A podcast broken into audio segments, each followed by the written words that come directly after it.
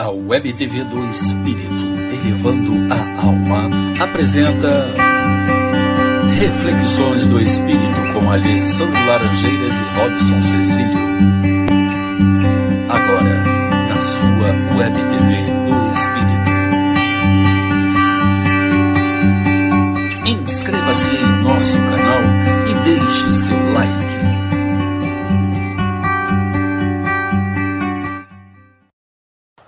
Boa noite, meus amigos. Mais uma terça-feira de reflexões do Espírito. Vamos conversar, vamos dialogar, vamos refletir.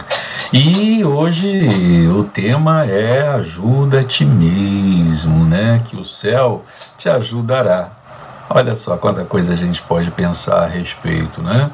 Mas para isso, eu gostaria de convidar o nosso querido irmão e amigo Alessandro Laranjeiras. Opa, boa noite, Alessandro. Boa noite, Robson. Boa noite, queridos amigos, queridas amigas que nos assistem, que nos ouvem nesse instante. Sejam bem-vindos a mais um Reflexões do Espírito. Gente, vamos falar sobre o tema de hoje. E para a gente contextualizar, a gente traz esse texto aí. Está lá no, no capítulo 25 do Evangelho segundo o Espiritismo, né? Mas primeiro vamos ler Mateus capítulo 7, versículo 7, onde ele nos fala o seguinte: olha, pedi e se vos dará, buscai e achareis, batei a porta e se vos abrirá. Porquanto quem pede, recebe, quem procura, acha, e aquele que bata à porta, abrir-se-á. Mateus capítulo 7, versículo 7. Do ponto de vista terreno, a máxima busquei e achareis é análoga a esta outra. Ajuda-te a ti mesmo, que o céu te ajudará. É o princípio da lei do trabalho, por conseguinte, da lei do progresso. Se Deus houvesse isentado o homem do trabalho do corpo, seus membros se teriam atrofiado. Se o houvesse isentado do trabalho da inteligência, seu espírito teria permanecido na infância no estado de instinto animal. Por isso é que lhe fez do trabalho uma necessidade e lhe disse: procura e acharás, trabalha e produzirás. Do ponto de vista moral, agora, essas palavras de Jesus significam: pedi a luz que vos clareia o caminho e ela vos será dada. Pedi forças para resistirdes ao mal e as tereis Pedi a assistência dos bons espíritos e eles virão acompanhar-vos, e como o anjo de Tobias vos guiarão. Pedi bons conselhos e eles não vos serão jamais recusados. Batei à nossa porta e ela se vos abrirá. Mas pedi sinceramente, com fé, confiança e fervor, apresentai-vos com humildade e não com arrogância, sem o que sereis abandonados às vossas próprias forças, e as quedas que derdes serão o castigo do vosso orgulho. Evangelho segundo o Espiritismo, capítulo 25, item Ajuda-te a ti mesmo, que o céu te ajudará. E aí, Alessandro? Fantástico, né? Essa passagem do Evangelho segundo o Espiritismo, ela já é completa, né? A gente pode se debruçar um pouco mais sobre ela para extrair mais informações, refletir um pouco mais profundamente sobre isso, mas ela por si só ela já é suficiente, né? ela já traz todo o ensino, todo, todo o conceito então, quando, quando se ensina, quando se apresenta esse ensino, ajuda-te que o céu te ajudará, nós vemos aí nessa, nesse, nessa explicação, nesse ensino, dois aspectos muito importantes, né? É o ponto de vista terreno e o ponto de vista material. Eu gosto bastante da palavra terreno porque ela pode tanto é, é, se referir a, a, ao material, a questão materialista, né, da matéria, e a questão da encarnação. Né? Se a gente for pensar, por exemplo, no sentido das obras materiais, esse próprio trecho do Evangelho segundo o Espiritismo nos fala né, das obras materiais, que são as ciências, das obras materiais humanas, né, das construções humanas, que são as ciências, as pesquisas, as descobertas, as invenções. Mas se a gente analisar do ponto de vista da encarnação, das obras realizadas enquanto encarnado, existem várias outras construções que podem ser realizadas nesse, nesse âmbito terreno, né, nesse âmbito da encarnação. Então, partindo desse ponto de vista, dessa, desse enfoque, como receber a inspiração do alto e convertê-la aqui embaixo em trabalho e, consequentemente, em progresso? Porque é, é uma, uma questão seguida da outra. Né? Além da gente aplicar o trabalho, da gente exercitar o trabalho, é, a gente colhe, né? os frutos colhidos são o progresso. Então, como receber essa contribuição do alto e convertê-la, transformá-la aqui embaixo em trabalho e, consequentemente, em progresso? Isso a gente já vem discutindo já de programas anteriores, né? O ponto chave aqui é o vivenciar o evangelho. Eu tenho repetido muito esse, essa, usado muito essa frase, né? O que, que é o vivenciar o evangelho? É estudar, meditar, praticar esses princípios que o evangelho nos ensina. O evangelho ele é um, um testamento né? legado a todos nós para que a gente possa extrair dele todo, todos os tesouros, né? usar deles eh, como ferramenta para garimpar esse tesouro que é eterno, esse tesouro imaterial, esse tesouro moral. Então, vivenciar o Evangelho nada mais é do que estudar, meditar, praticar esses princípios. E os princípios nós discutimos no programa passado, né, na semana passada. É perdoar, compreender, acolher o meu próximo, ouvir o meu próximo, muito importante. É, abençoar o meu próximo, ser um canal de bênção na vida do meu próximo e retribuir o mal com o bem. O ouvir o próximo ele é fundamental porque é, a nossa sociedade ela é muito carente, muito carente de atenção, muito carente de oportunidade, muito carente de reconhecimento.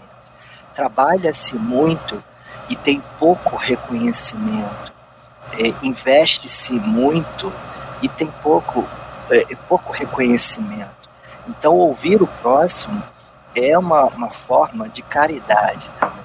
É de você dar atenção e fazer esse acolhimento é, nas dores ou nas felicidades do meu próximo. E aí, então, um ponto muito importante é que a gente precisa fazer um movimento para a gente receber essa inspiração do alto e poder transformá-la em trabalho e, consequentemente, em progresso, a gente precisa fazer uma contribuição, a gente precisa dar uma parcela. Tem uma passagem, é, o Rossandro Klinge, na palestra Por Medo Escondi o Meu Talento, ele faz uma colocação muito interessante sobre o Sermão da Montanha. Ele diz assim: a gente tem que ter uma cota de participação na mudança, tem que ter um start nosso, alguma coisa que a gente tem que oferecer não vê lá uma multidão, o sermão da montanha. E aí, como ele vai alimentar esse povo? Vocês têm o que? É a primeira pergunta de Jesus. Eu preciso de alguma coisa de vocês. Vamos lá colaborar. Eu quero a iniciativa, a participação, a proatividade. Vocês têm o que? Não, a gente tem esses pães e esses peixinhos aqui. Ah, pronto. Vocês tomaram a iniciativa dera a contribuição de vocês. Todo o resto da multiplicação é de Deus. Então a gente precisa fazer essa, essa contribuição, dar essa, esse voto, essa energia, aplicar ela. E a partir dessa oferta que a gente faz de boa vontade, né, boa vontade, de atenção, de energia, de desejo, de planos, a partir dessa oferta, Deus faz a multiplicação. Deus gera a bênção. Então, dê os pães e os peixes e a multiplicação acontecerá. Mas que multiplicação é essa? Multiplicação do amor, multiplicação da força para vencer as suas limitações, multiplicação da coragem, multiplicação do desejo sincero de perdão, multiplicação da paciência.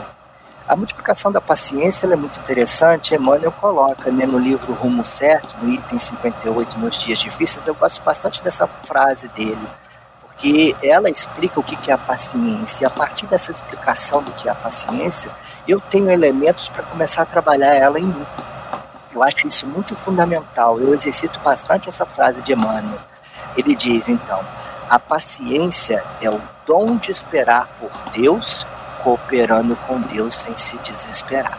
Eu gosto muito dessa frase e eu trago ela no meu coração porque paciência, para mim, infelizmente é abstrato. Eu não consigo extrair dela elementos para reconhecer em mim o que, que falta para eu alcançar a paciência, o que, que falta para eu começar a exercitar a paciência. E aí, então, essa frase de Emmanuel me traz um esclarecimento e um conforto que me dá já ferramentas para começar a trabalhar esse exercício da paciência.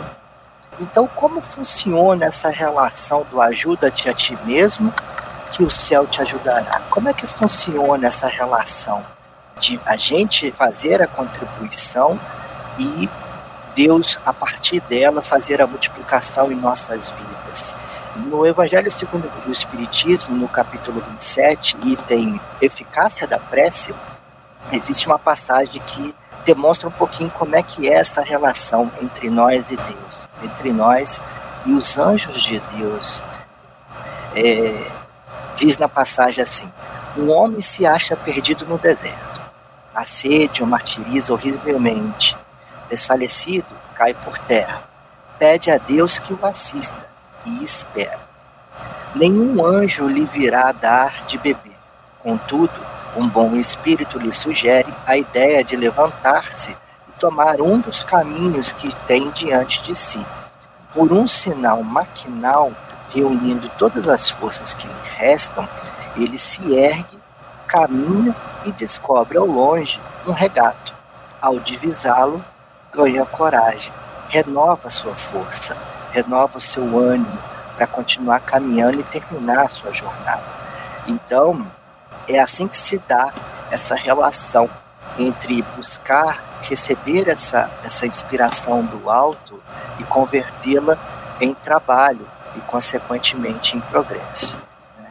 Então, nesse trecho final do Evangelho segundo o Espiritismo, no capítulo 25, o item Ajuda-te a ti mesmo, que o céu te ajudará, ele diz bem, né? Dessa maneira serás filho das tuas obras, sejam elas materiais ou morais Dessa maneira serás filho das tuas obras, terás delas o mérito e serás recompensado de acordo com o que hajas feito. Então, o trabalho é nosso, a ação, enquanto nós estamos encarnados, é nosso, mas a inspiração, o, o, o aconselhamento, a força, tudo isso vem do alto, é inspiração, é luz que vem do alto sobre nós. Então, a gente precisa exercitar principalmente a humildade para que a gente possa se afinar com o alto, se alinhar com Deus, ser um com Deus, para que possamos receber essas inspirações, essas forças, essas luzes que a partir dela nós transformaremos em energia, em esperança, em fé, para a gente conseguir criar o trabalho, realizar o trabalho e, consequentemente, extrair dele os elementos para o nosso progresso. André Luiz, no livro Agenda Cristã, nos traz uma, uma mensagem muito interessante a respeito disso. Você poderia ler para a gente, Robson, por favor? A paciência não é um vitral gracioso para as suas horas de lazer é amparo destinado aos obstáculos. A serenidade não é jardim para os seus dias dourados, é suprimento de paz para as decepções do seu caminho. A calma não é harmonioso violino para as suas conversações agradáveis, é valor substancial para os seus entendimentos difíceis. A tolerância não é saboroso vinho para os seus minutos de camaradagem. É porta valiosa para que você demonstre boa vontade ante os companheiros menos evoluídos. A boa cooperação não é processo fácil de receber concurso alheio. É o meio de você ajudar ao companheiro que necessita. A confiança não é néctar para as suas noites de prata, é refúgio certo para as ocasiões de tormenta. O otimismo não constitui poltrona preguiçosa para os seus crepúsculos de anil, é manancial de forças para os seus dias de luta. A resistência não é adorno verbalista, é sustento de sua fé. A esperança não é genuflexório de simples contemplação, é energia para as realizações elevadas que competem ao seu espírito. Virtude não é flor ornamental, é fruto abençoado do esforço próprio que você deve usar e engrandecer no momento oportuno. André Luiz, item 29, é razoável pensar nisto. É, eu vou pedir que você é, mantenha essa mensagem na tela, põe ela bem no início. Vamos refletir um instante sobre ela. Essa mensagem de André Luiz, ela é bem interessante porque ela traz um ensinamento bem profundo nela, mas ele está despistado. Então vamos, vamos analisar onde nessa mensagem de André Luiz está o trabalho, que a partir dele a gente pode alcançar o progresso. Onde que está nessa mensagem? Vamos lá. Vamos tirar, vamos ocultar, vamos omitir por um instante um trecho de cada frase dessa. E veja só como é que a, o ensinamento, o roteiro aparece, surge, salta a nossos olhos. Essa mensagem é bem interessante, olha só. A paciência é amparo destinado aos obstáculos. A serenidade é suprimento de paz para as decepções de seu caminho. A calma é valor substancial para os seus entendimentos difíceis. A tolerância é porta valiosa para que você demonstre boa vontade ante os companheiros menos evoluídos. A boa cooperação é o meio de você ajudar o companheiro que necessita. A confiança é refúgio certo para as ocasiões de tormenta. O otimismo é manancial de forças para os seus dias de luta. A resistência é sustento de sua fé. A esperança é energia para as realizações elevadas que competem ao seu espírito. Virtude é fruto abençoado do esforço próprio que você deve usar e engrandecer no momento oportuno. Então, a partir daí, nós percebemos que salta aos nossos olhos um roteiro que a gente precisa trabalhar e amadurecer em nossos corações para a gente alcançar esse objetivo. Como, por exemplo, na primeira frase, ele diz: a paciência é amparo destinado aos obstáculos. Então, se eu não tenho paciência, eu não vou conseguir superar os obstáculos ou não com tranquilidade, não com serenidade, não com objetividade. Então eu preciso trabalhar a paciência. O que, é a paciência? Eu vou encontrar a paciência dentro de mim e vou fazer com que essa semente no solo do meu coração, plantada no solo do meu coração, floresça. Então, é, fica aí de exercício para todos nós refletirmos sobre essa, essa frase oculta que está dentro da mensagem de André Luiz, para que a gente extraia dela os elementos que a gente precisa amadurecer em nosso coração para alcançar é, as ferramentas necessárias para o trabalho e, consequentemente, o nosso progresso. Valeu, Alessandro. Chegamos aí no nosso tempo, né, habitual, 20 minutinhos de reflexão do espírito. Espero que todos tenham gostado. Agradecendo aí mais uma vez a presença de todos os irmãos aqui em nossa live, na nossa reflexão. Agradecendo aí ao amigo Alessandro por suas reflexões. É, então, deixo aqui o meu boa noite a todos e aquele beijo no coração, Alessandro. Boa noite, queridos amigos, queridas amigas. Que Deus abençoe vocês. espírito com Alessandro Laranjeiras e Robson Cecílio. Na sua web TV do Espírito. Inscreva-se em